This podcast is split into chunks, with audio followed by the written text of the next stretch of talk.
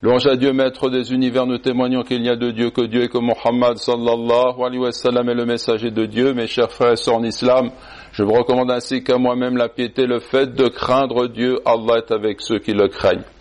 Dieu dit dans le Coran, les croyants ne sont que des frères. Et le messager de Dieu, sallallahu alayhi wa sallam, a dit, Dieu exalté soit-il, dira certes au jour de la résurrection, où sont ceux qui se sont aimés dans ma majesté?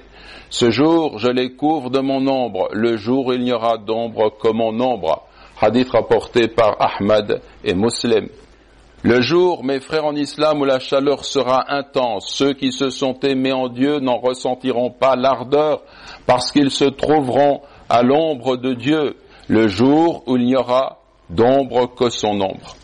Ce hadith nous montre qu'il n'existe pas un lien fraternel plus fort et meilleur que celui de la fraternité en Dieu.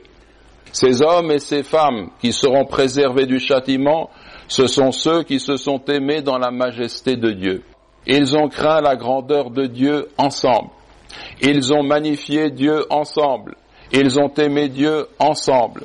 Cela, ils l'ont accompli pour Dieu, non pas pour ce bas monde, ni pour de l'argent, ni pour une gloire mondaine et éphémère. Au contraire, le seul motif de cet amour est qu'ils se sont aimés en Dieu seul. Ce hadith nous encourage à préserver nos liens de fraternité avec détermination et à accomplir tout ce qui permet de les renforcer, tout comme à éviter tout ce qui peut les affaiblir. C'est pour cela que le messager de Dieu, sallallahu alayhi wa sallam, a dit, par celui qui tient mon âme dans sa main, vous n'entrerez pas au paradis tant que vous ne croirez pas et vous ne croirez pas tant que vous ne vous aimerez pas. Vous indiquerai-je une action qui, si vous l'accomplissez, suscitera votre amour mutuel? Répandez le salut entre vous. Et autre sens possible, répandez la paix entre vous. Hadith rapporté par Muslim.